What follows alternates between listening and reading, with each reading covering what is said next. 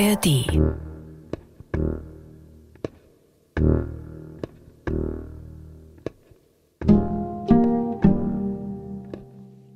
Seeadler erkennt man in der Luft.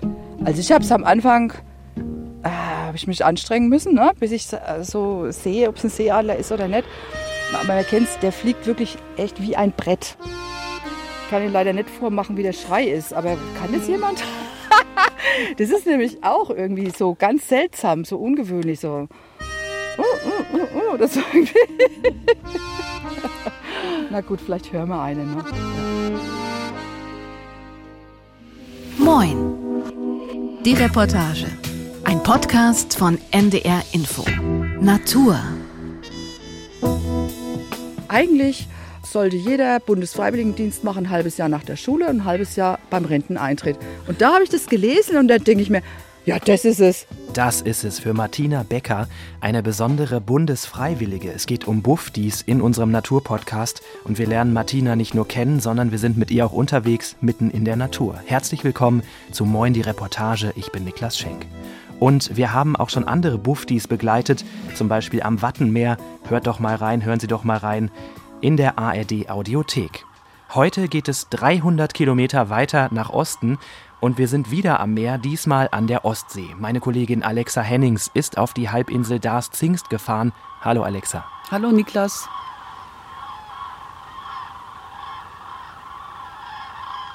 Alexa, wo bist du genau gewesen und wie viele Kraniche hast du gesehen? Das hört sich sehr danach an. Ja, genau. Es ist überhaupt die Kranichgegend. Die kann man fast nicht zählen. Ich habe sie jedenfalls schon auf meinem Weg über die Insel gesehen und gehört. Ich bin nach Zingst gefahren und dort ist der Nationalpark Vorpommersche Boddenlandschaft. Und dort fliegen jedes Jahr im Frühjahr und im Herbst 50 bis 70.000 Kraniche ein und rasten dort. Also so viele wie da gibt's nirgendwo.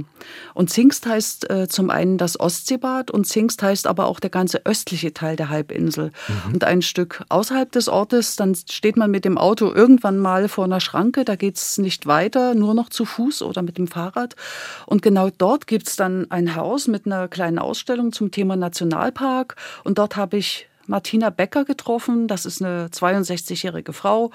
Sieht sehr sportlich aus, hatte blaue Trekkingsachen an, Basecap auf und sie hilft dort als Bundesfreiwillige mit. Wir haben ja gerade auch schon ihre Stimme gehört. Ich war ein bisschen überrascht und auch jetzt hier bei der Vorbereitung bei Bundesfreiwilligen, da denke ich zuerst an junge Leute, die vielleicht irgendwie gerade ihr Abi gemacht haben und ein freiwilliges ökologisches Jahr machen. Ja, genau. Meine Tochter hat das auch gemacht und zwar genau in diesem Nationalpark ein freiwilliges ökologisches Jahr und sie war auf der Insel Hiddensee. Also so ein FEJ kann man ja nur vom 16. bis zum 27. Lebensjahr machen. Und ein Bundesfreiwilligendienst, der geht auch ab 16 Jahren, ist aber eben auch für Ältere möglich. Und mhm. die Stellen gibt es also bei diesen Freiwilligendiensten sowohl für junge als auch für ältere Leute. Natürlich dann auch im sozialen und kulturellen Bereich, also überall sind Angebote. Hast du dann Martina genau dort auch kennengelernt, weil deine Tochter da auch ein ökologisches Jahr gemacht hat? Ja, also ich bin schon Ostseeaffin und mag diesen Nationalpark sehr. Mhm. Also der ist so vielfältig und ja, da hatte ich einfach nachgefragt, wo gibt's denn Bundesfreiwillige in diesem Bereich? Und es sind wirklich nicht viele. Also Martina Becker ist da eine ziemliche Ausnahme. Und ja, die Gründe kann man auch gleich äh, mal erwähnen. Es wird mit einer Aufwandsentschädigung zwar vergütet, aber die ist eben nicht sehr hoch, mhm. knapp 500 Euro. Und außerdem ist es so, man kann äh, Bufti immer nur einmal alle fünf Jahre machen. Das schließt dann auch wieder ein paar aus, sozusagen, die gern wiederkommen würden. So ging es Martina Becker auch.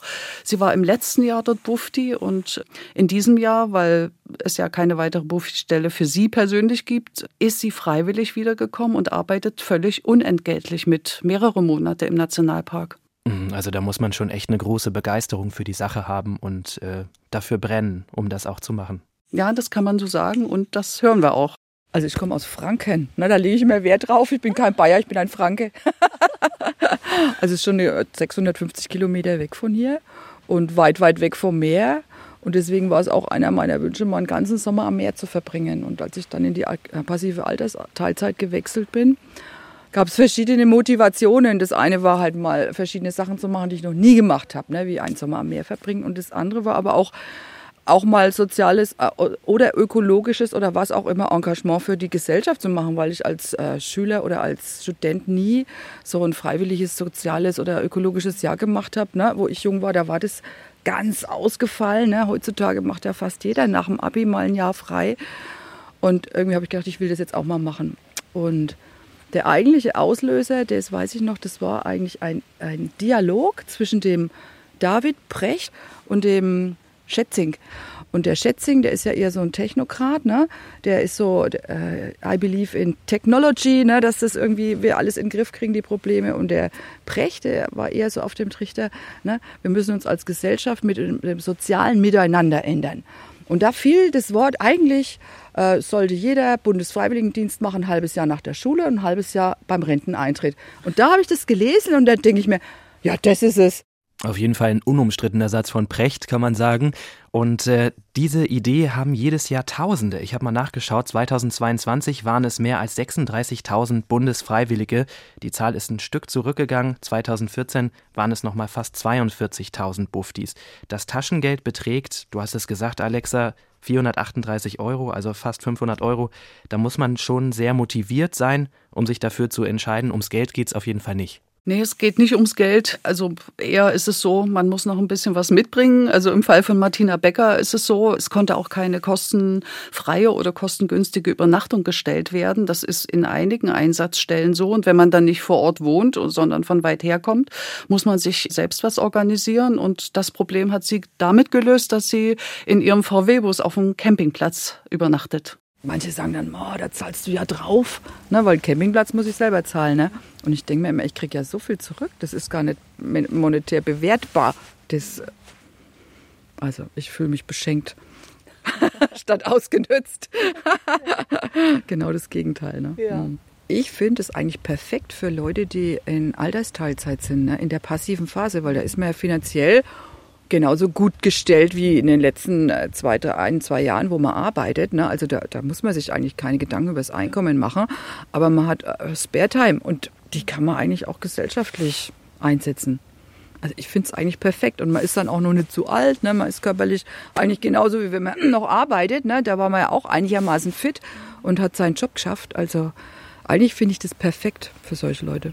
Ja, und es gibt natürlich noch andere, die das perfekt finden, logisch. Das ist zum Beispiel Sebastian Berndt, das ist der äh, Nationalpark Revierleiter in Zingst. Der findet es toll, dass Martina dort ist. Und vom Alter her könnte er so ungefähr ihr Sohn sein. Im letzten Jahr, wir waren erst ein bisschen wehmütig, als Martina dann im Oktober uns wieder verlassen hat, wieder nach Franken zurückgereist ist, aber als sie dann schon signalisierte, dass sie im nächsten Jahr auf jeden Fall wiederkommen wird. Ne, das hat für uns äh, doch eine große Freude bereitet, weil man ja auch sagen muss, dass wir gerade jetzt im Herbst ähm, aufgrund der Naturgeschehnisse, ne, wir haben jetzt, wir sind im Vogelzug, hier hauptsächlich Kranichzug, wir haben die Hirschprumpft, wir haben hier äh, doch sehr viel interessierte Leute, das heißt, sind so Arbeitsspitzen bei uns, äh, sehr betreuungsintensiv und das personell immer abzudecken ist gar nicht so einfach. Und ähm, ich sag mal, die Engpässe, die wir hatten, und es ist ja immer mal, dass Kollegen krankheitsbedingt äh, eben doch ausfallen, beziehungsweise verrentet werden, ständig wieder besetzt werden, äh, war Martina eine, eine, sehr große, oder ist, nicht wahr, ist eine, eine, eine sehr große Stütze hier bei uns. Und wir konnten den einen oder anderen Engpass äh, damit gut kompensieren. Ja, und nach wie vor total froh, dass sie hier ist. Und ich hoffe auch, dass es nächstes Jahr vielleicht wieder ein kleines Zeitfenster geben wird, wo Martina wieder, wieder zu uns kommt. Ich weiß es noch. Ihr habt mich auch gefragt, was so meine Erwartungen sind. Da war ich ganz ja. erstaunt, weil ich habe gesagt, ich mache alles, was anliegt. Ne? Ich sammle auch Müll oder was weiß ich. Ich mache einfach alles, was nötig ist hier. Ja, man merkt richtig, Martina zieht's raus in die Natur. Sie will unbedingt sich da engagieren und dabei sein. Was sie im eigentlichen Leben vorher gemacht hat, oder was heißt im eigentlichen Leben, das ist ja auch das Leben, das erfahren wir gleich. Ich finde, diese Spannung kommt jetzt schon total auf, aber das erzählst du uns gleich, Alexa. Martina ist ja Freiwillige im Nationalpark. Ist sie dann auch so eine Art Rangerin? Da gibt's ja auch Hauptberufliche. Ja, genau. Dort gibt es mehrere Hauptberufliche. Und im Prinzip hat sie dieselben Aufgaben wie die Hauptberuflichen. Sie kontrolliert mhm. die Reviere, sie achtet auf Ordnung und Sicherheit, auf Sauberkeit, bringt Schilder an, wenn zum Beispiel Waldbrandgefahr ist. Und natürlich räumt sie auch mal Müll weg, wie alle anderen Ranger auch. Aber es gibt eine Ausnahme und das sind die sogenannten hoheitlichen Aufgaben. Also das darf dann nur eine Amtsperson machen. Was sind das für Aufgaben? Das ist zum Beispiel Ordnungswidrigkeiten zu ahnden. Also wenn Sie zum Beispiel Besucher in Bereichen erwischt, wo also ausdrücklich dran steht, betreten verboten, dann wird eine Ordnungswidrigkeit ausgesprochen, also von den Rangern dann. Ne? Mhm. Weil das sind besonders geschützte Stellen, da brüten Vögel, da wachsen besondere Pflanzen und es ist eben die Kernzone des Nationalparks und da muss man unbedingt auf den Wegen bleiben. Und eine andere wichtige Aufgabe haben die Ranger auch noch und auch Martina Becker. Sie betreuen die Ausstellung, die im Nationalparkhaus ist. Und das ist so ein kleines älteres Gebäude mit nur zwei Ausstellungsräumen. In dem einen sind auch Tiere ausgestellt, erfährt man alles, was dort lebt, kreucht und fleucht. Und da haben wir mal kurz reingeschaut, bevor wir zur Führung aufgebrochen sind. Also die Ausstellung, da haben wir praktisch zwei Teile. Der, hier in dem Zimmer war bis letzte Woche waren Fotos gewesen, die von richtig guten Fotografen waren, Naturfotos hier aus der ganzen Landschaft, also Kraniche und Hirsche. Und jetzt äh, dieses Jahr ist Jahr des Moores, ne, das ist das Hauptthema in MV. Und das ist eine Ausstellung, die war im Mai, Juni in Zingst gewesen und Sebastian hat sich bemüht, dass wir die bekommen und jetzt ist das bei uns weiter ausgestellt. Das ist sehr interessant, weil Moore sind wichtig, ne? da werde ich heute auch in der Führung was drüber erzählen. Ne? Also ehrlich gesagt, bevor ich hier angefangen habe, da war mir die Bedeutung von Mooren und Renaturierung von denen nicht komplett bewusst. Ne? Ich wusste natürlich, ja, viele Pflanzen und so, ne? Äh, dass man die dann erhält und den Lebensraum wieder zurückgibt, okay. Aber dieser Zusammenhang mit CO2-Bindung, das war mir nicht klar. Das habe ich eigentlich erst hier begriffen, wie wichtig das ist. Und das ist ja wirklich eins von den Themen, die, man merkt es auch bei den Gästen, da ist schon viel angekommen. Wirklich, man merkt es deutlich. Ne? Das war vor zehn Jahren noch völlig anders. Ne? Da war ich genauso eine Blinde wie viele Gäste, aber jetzt ist es anders. Das merkt man auf jeden Fall, dass sie viel Ahnung hat und sie hat ja von den Mooren gesprochen, Alexa. Ich habe jetzt bei Moor und Küste, das habe ich nicht direkt miteinander verbunden. Ich hätte jetzt eher an Dünen und Wiesen gedacht und Strand. Das ist tatsächlich eine Besonderheit in diesem Nationalpark Zingst. Da gehören nämlich auch Moorlandschaften dazu, zuzüglich zu Strand und Düne.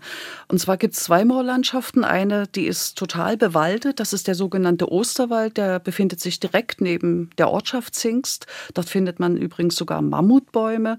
Es gibt aber auch sehr, sehr sumpfige Gebiete. Also da muss man auch unbedingt auf dem Wegen bleiben. Und die andere Moorlandschaft, die haben wir dann auf unserer Fahrradtour eben kennengelernt mit Martina Becker aber bevor wir aufgebrochen sind, wollte ich unbedingt noch von ihr erfahren, wie, wie sie sich das ganze Wissen angeeignet hat, was man ja so als Rangerin braucht. Die anderen haben alle eine riesenlange Ausbildung. Also ich bin eigentlich Informatikerin, Diplom-Informatikerin, habe in der IT-Branche gearbeitet, in der Hardwareentwicklung. Also es ist ungefähr das Gegenteil von dem hier. Und als ich dann hier war, fand ich das alles unglaublich spannend. Also ich habe praktisch eigentlich jeden Tag irgendwie so ein Thema gehabt, ne, wenn man mal eine Stunde Zeit hatte, wo ich dann, was weiß ich, in Wikipedia gelesen habe oder mit den Kollegen äh, mich unterhalten habe oder wir draußen rumgelaufen sind und dann waren ein paar Pflanzen, dann habe ich mir die hinterher nochmal durchgelesen. Also äh, da ist einfach das Interesse von meiner Seite auch dazugekommen, dass das äh, Schritt für Schritt sich aufgebaut hat. Und ich muss sagen, ich merke das schon deutlich im Vergleich zu letzten Jahr. Letztes Jahr war ich bei den Führungen auch immer so ein bisschen nervös. Ne? Das bin ich überhaupt nicht mehr, weil ich einfach echt jetzt schon weiß, was ich alles weiß und wie sattelfest ich bin und was ich hier alles auch schon gesehen habe. Ne? Dann ist es ja viel mehr im Hinterkopf und man vergisst es auch nicht und kann das noch viel besser erklären und rüberbringen, wie toll das ist. Ja, Learning by Doing. Und ich bin immer noch nicht gelangweilt. Also das würde ich sagen, die Hauptarbeit ist, sprechen mit den Gästen, erklären und ja, ihnen schöne Dinge zeigen hier, die sie nicht verpasst sollten. In erster Linie ist es genauso, wie Martina sagt, es ist die, die, die Arbeit am Menschen. Wir arbeiten mit Menschen zusammen. Ne? Das hat zum Beispiel mein, mein Professor im Studium, also ich bin ja von, von Haus aus studierter Förster und da hieß es immer, uh, Forestry is not about trees, it's about people. Mhm. Ne? Und das ist so, das trifft auf uns eins zu eins zu. Ne? Also Nationalpark, es geht um Menschen hier. Ne, es ist, die Natur richtet ganz viele Dinge alleine. Wir sind hier Gast, wir, wir äh, schauen uns hier viele Dinge ab, wir gucken, wie Natur sich entwickelt. Ja. Ne, das ist äh, absolut faszinierend. Es ist alles beeindruckend hier. Ne? Ich bin immer noch völlig geplättet, jeden Tag. Ich war gerade eben wieder ne, an meinem Lieblingsplatz, ne, Müggenburger Hafen. Und da kam gerade wieder so ein Schwupp äh, Kraniche, ich glaube, das waren Neuankömmlinge, die haben sich auf die Kier gesetzt. Da sitze ich einfach nur und bin total glücklich und denke mir, ja, das ist einfach, mehr brauche ich jetzt nicht. Sie ist auf jeden Fall am richtigen Platz, die Martina in Mecklenburg-Vorpommern. Martina aus Franken, Martina Becker, ist Rangerin dort, ehrenamtliche, Freiwillige und ähm, ja, das klingt erstmal sehr entspannt, den Kranichen dazu zu hören oder sie anzuschauen. Aber es gibt sicherlich auch andere Tage. Es ist ja sehr heiß im Sommer gewesen, wenn man dann den ganzen Tag mit Gästen unterwegs ist. Oder auch an windigen und sehr regnerischen Tagen. Da kann es bestimmt auch relativ ungemütlich sein. Wie war denn euer Tag, Alexa, als du in Zingst warst? Also wir hatten Riesenglück mit dem Wetter. Das war ein Herbsttag, aber hat sich noch nach Spätsommer angefühlt. Es war sogar so, dass man ins Schwitzen kam. Die Tour war ganz schön lang, 16 Kilometer mit dem Fahrrad und vier Kilometer Kilometer zu Fuß. Da kam man schon noch ins Schwitzen. Ja, und da konnte ich in dem Moment natürlich nachfühlen, wie es im Hochsommer hier sein mag, weil die ganze Strecke, die ist fast ohne einen Baum, weil es fast immer auf dem Deich lang geht. Und zwar ist das äh, die In so der sengenden Sonne sozusagen. Ja, mhm. genau. Das ist die Sundische Wiese. Das ist äh, der letzte östlichste Zipfel des Nationalparks. Dort finden die meisten Führungen statt und der Titel ist Hohe Düne, weites Land. Und dieser Führung habe ich mich angeschlossen. Inzwischen, als wir redeten äh, mit Sebastian Bernd und Martina Becker, da hatten sich schon acht Interessenten gesammelt. Die waren ungefähr so zwischen 40 und 70 alt. Es war da eine große Schautafel mit einer Landkarte vom gesamten Nationalpark. Ja, jetzt darf ich Sie erstmal begrüßen im Namen des Nationalparks. Mein Name ist Martina Becker. Ich bin, wie Sie schon gehört haben, eine Bundesfreiwilligendienstleistende. Also war ich gewesen, jetzt bin ich nur noch Freiwillige, aber ich bin schon im zweiten Lehrjahr und äh, darf schon seit letztem Jahr auch hier Führungen machen. Und äh, ich freue mich, dass wir das heute zusammen machen, weil es wird ein tolles Wetter sein. Wir werden tolle Aussicht haben an der Hohen Düne und auch am Pramort. Es wird sicher sehr, sehr schön. Und nicht viel Wind. Also der Hin- und der Rückweg wird einfach sein. Haben Sie alle ein bisschen was zu trinken dabei? Ja. Gut. Sonnencreme im Gesicht. So ist es, genau. Wunderbar. Ich glaube, das waren jetzt die wichtigsten Sachen. Ja, jetzt, wer war denn schon mal hier gewesen? Wir waren gestern. Gestern. Okay. Am Ort. Okay, aber Sie sind alle zum ersten Mal hier in der Ja. Gegend und so? Mhm. Weil manchmal sind Leute schon das zehnte Mal da und machen dann mal eine Führung mit. Die wissen dann schon sehr viel. Aber das ist prima. Dann fange ich jetzt einfach mal ganz grob an. Also, was Sie hier sehen, ist der Nationalpark. Alles, was rosa eingekringelt ist, gehört zum Nationalpark Vorpommersche Boddenlandschaft. Ne, ist ein sehr großes Gebiet. Das zieht sich vom Dars, Prero, Zingst, über die Sundische Wiese, hier über die unbewohnten Inseln und das Windwart, rüber nach Hittensee hoch. Und hier der letzte Zipfel von Rügen gehört auch noch dazu. Der Nationalpark, nochmal äh, ganz kurz zur, zur Geschichte. Der Nationalpark und auch alle Nationalparks in den neun Bundesländern, fünf Stück, wurden als letzte Amtshandlung von der DDR-Regierung im September 1990 wurden die gegründet. Ein wichtiges Datum, sonst könnten wir hier nicht diese Natur so schön erleben. Jetzt würde ich gern aufhören und losradeln. Ist das in Ordnung? Ja. Gut, dann radeln wir. Ja, ich würde mal sagen, vielleicht so zehn Minuten, bis wir eine Bank finden. Dann können wir uns ein bisschen hinstellen und dann erzähle ich ein bisschen was über den Deich und wir gucken uns an, wie die Landschaft ausschaut. So machen wir das. So machen wir das. Radeln erstmal los. Mecklenburg-Vorpommern ist das einzige Bundesland, in dem sich drei Nationalparks befinden. Der Nationalpark Jasmund mit den berühmten Kreidefelsen auf der Insel Rügen, der Nationalpark Müritz mit der Seenlandschaft und der Nationalpark Vorpommersche Boddenlandschaft. Den hast du ja besucht, Alexa. Kennst du auch die anderen eigentlich? Ja, natürlich als echte Mecklenburgerin äh, oder Mecklenburg-Bewohnerin, denn ich komme ja aus Sachsen. Und das ist es auch, warum ich schon sehr früh die Nationalparks kennengelernt habe. Also damals hießen sie noch nicht so, aber wir haben natürlich Ostseeurlaub gemacht und in meiner Kindheit bin ich eigentlich jedes Jahr dort gewesen, wo die Kreidefelsen sind. Das ist eben der Jasmunder Bodden. Da gibt es nicht nur die Kreidefelsen, da gibt es auch die Feuersteinfelder, wo man unglaubliche Steine findet und eben einen herrlichen Buchenwald, der unter Naturschutz steht, alles Nationalpark. Und die Landschaft äh, dort, die hat ja besonders viele Maler inspiriert. Da fällt einem sofort Caspar David Friedrich ein. Ja. Ja, dann gibt's den Müritz-Nationalpark, äh, den habe ich auch schon mehrfach besucht. Da kann man wunderbar paddeln, wandern, Radfahren, segeln. Größtenteils ist das eben auch eine sehr, sehr große Waldfläche östlich der Müritz. Und wie ist es bei dir? Hast du schon mal einen dieser Nationalparks in MV besucht oder überhaupt in Norddeutschland? Ja, tatsächlich. Ich war mal an der Seenplatte unterwegs im Nationalpark Müritz und das war auch ganz toll in der Nähe von Miro. Zählt das noch zum ja, Nationalpark? Ja. Ja, mhm. das war sehr schön. So ein Nationalpark ist ja im Gegensatz zu so einem Naturschutzgebiet eine viel größere Fläche. Und äh, besonders wichtig in den Nationalparks ist es ja, dass es die sogenannten Kernzonen gibt. Das sind Bereiche, in denen sich die Natur wirklich völlig ungestört entwickeln kann. Keiner darf reingehen, wenn dann nur auf gekennzeichneten Wegen. Und ungestört entwickeln heißt eben auch, äh, es sieht manchmal wunderschön unaufgeräumt aus, in meinen Augen wunderschön, aber es gibt auch andere Meinungen. Man sieht zum Beispiel einfach viele abgestorbene Bäume. Und so war es auch bei unserem ersten Halt auf dem Deich. Da schaut man auf eine riesige, ausgedehnte Wiesenfläche. Vieles steht unter Wasser, man sieht Schilf und weiter hinten Bäume. Und die meisten von diesen Bäumen ohne Rinde und die waren halt im Absterben begriffen. Manche sagen, wie schaut es denn hier aus? Lauter abgestorbene Bäume. Ne? Das ist die häufigste Frage, die wir bekommen. Warum sind die ganzen Bäume abgestorben? Ne? Dann gibt es verschiedene Mutmaßungen. Die einen sagen, ist das wegen den Kormoranen? Ne? Na, die scheißen da ja und äh, dann sterben oft Bäume ab. Und wir haben auch hier viele Kormorane.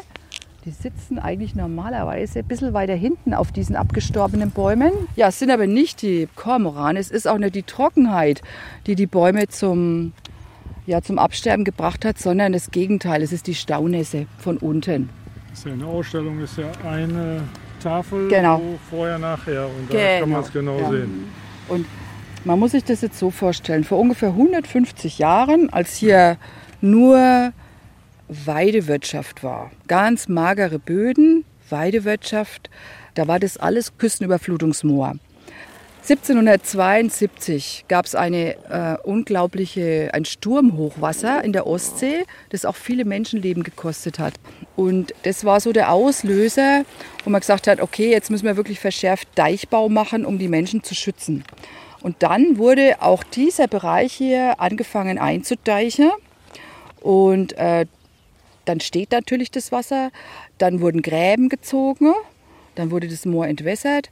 Dann wurden noch in neuerer Zeit Schöpfwerke gebaut, die das Wasser dann in die Ostsee äh, verbracht haben. Dann wurden auch Bäume gepflanzt hier. Das werden wir später, wenn wir an denen vorbeiradeln, die sind wie die Zinnsoldaten. Ne? Mhm. Die wurden zur Waldwirtschaft, aber auch zur sagen wir mal, Stabilisierung von dem Boden hier gepflanzt. Und ähm, jetzt wird das alles umgekehrt. Warum?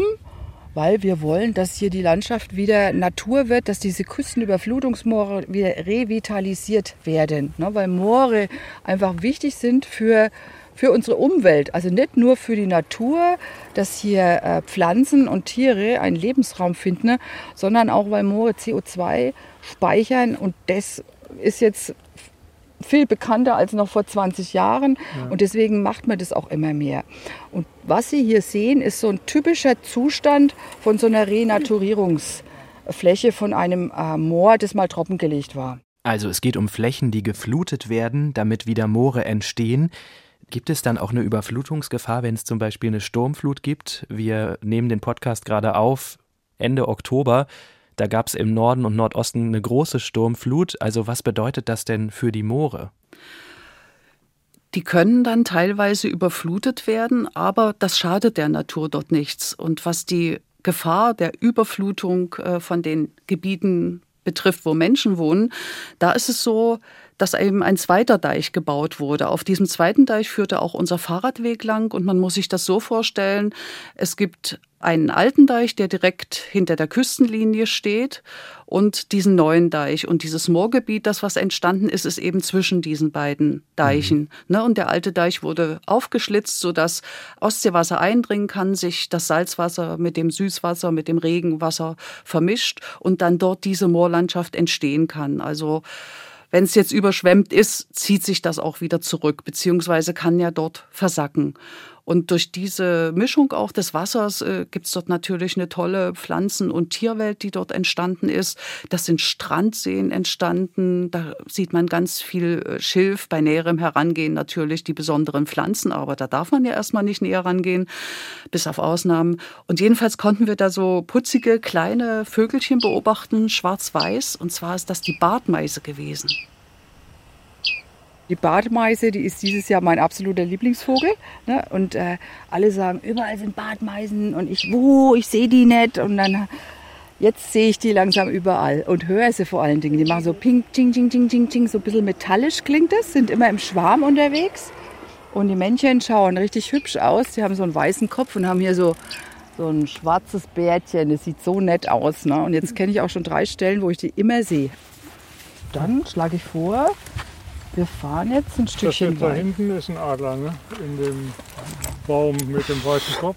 Ja, das sieht gut aus. Das ist super. Ja, würde ich jetzt auch sagen. Also ein Seeadler. Ja. Mhm. Das ist toll, dass Sie das gesehen haben. Vielen Dank. Vor lauter Bartmeisen. Ne? Ja, Seeadler haben wir hier wirklich viele. Also letztes Jahr hat unser Seeadler-Guru, einer der Gurus, zwölf Brutpaare hier in der Großregion gehabt. Das ist schon sehr viel.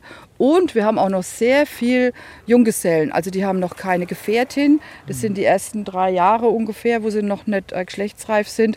Also äh, deswegen sieht man hier so viele und gerade wenn man mehr so Gruppen zusammensitzen sieht, dann sind es fast immer äh, Junggesellen, Einzelne.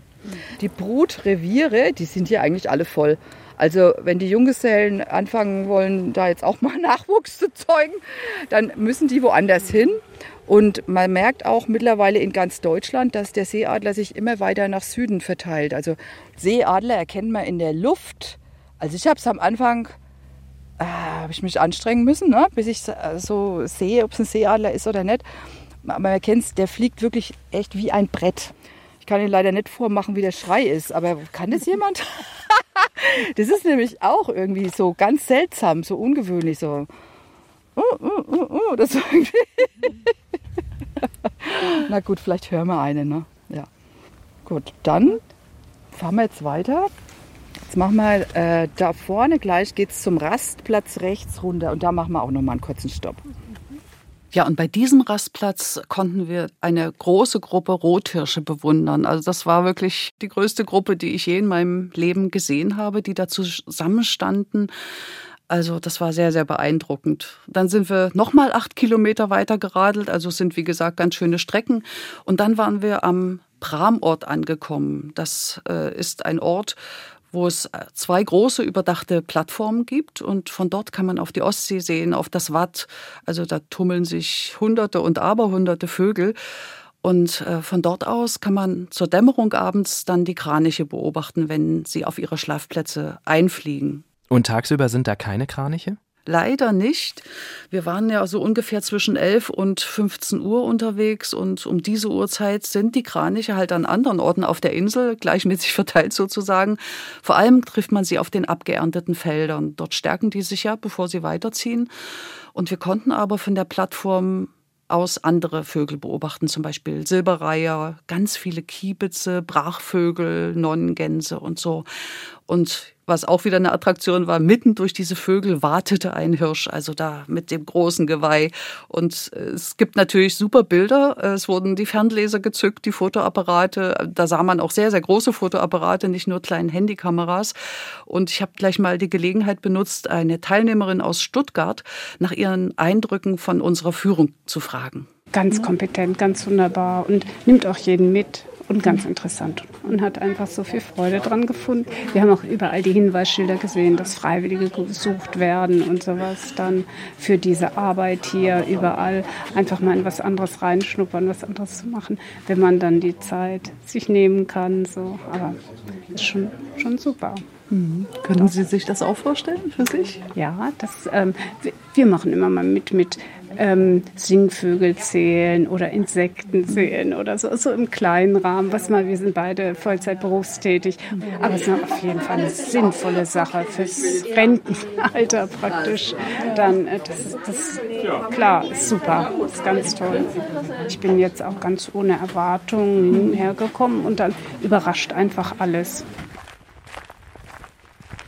Ja, und die Überraschungen, die hatten noch kein Ende, denn das letzte Stück unserer Tour, das führte uns dann zur sogenannten Hohen Düne.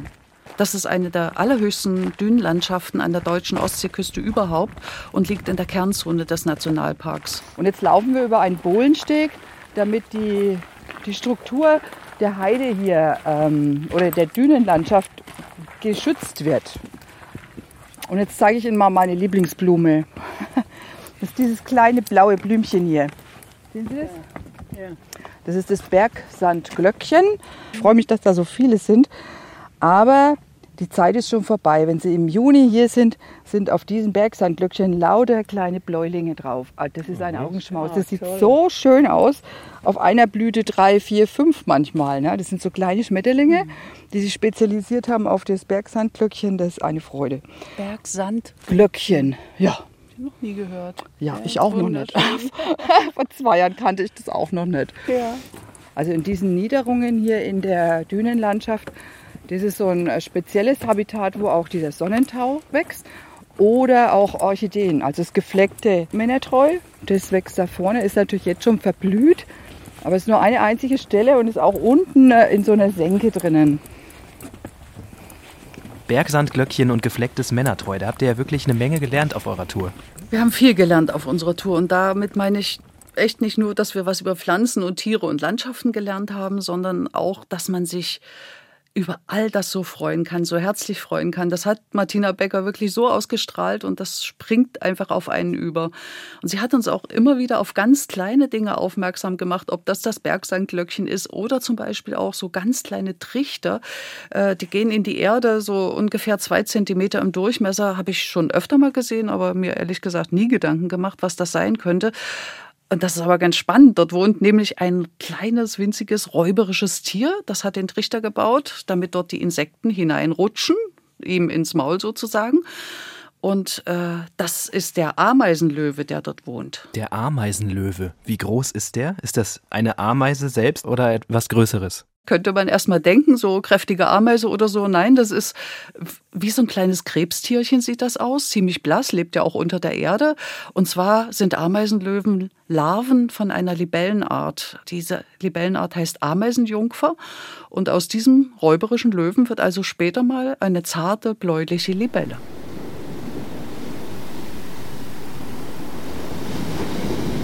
Ja, und auf dem Aussichtsturm dann auf der Düne konnten wir noch den Blick genießen über diesen Nordstrand, der, wie gesagt, zur Kernzone gehört. Und das sind dann sechs Kilometer Strand und Düne, die darf man komplett nicht betreten. Und die Natur kann sich dort wirklich völlig ungestört entwickeln. Und dort wurden wir dann von Martina Becker verabschiedet. Ja, ich freue mich, dass äh, Sie heute dabei waren. Es war, denke ich, ein schöner Tag, weil wir haben schon viel gesehen. Ne? Das Wildschwein hat gefehlt, aber Viel gut. Erfahrung.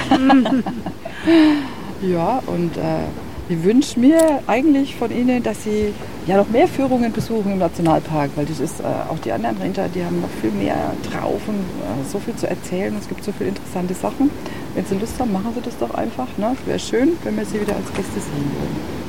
Ja, damit bedanke ich mich und wünsche Ihnen noch einen schönen Tag. Dankeschön.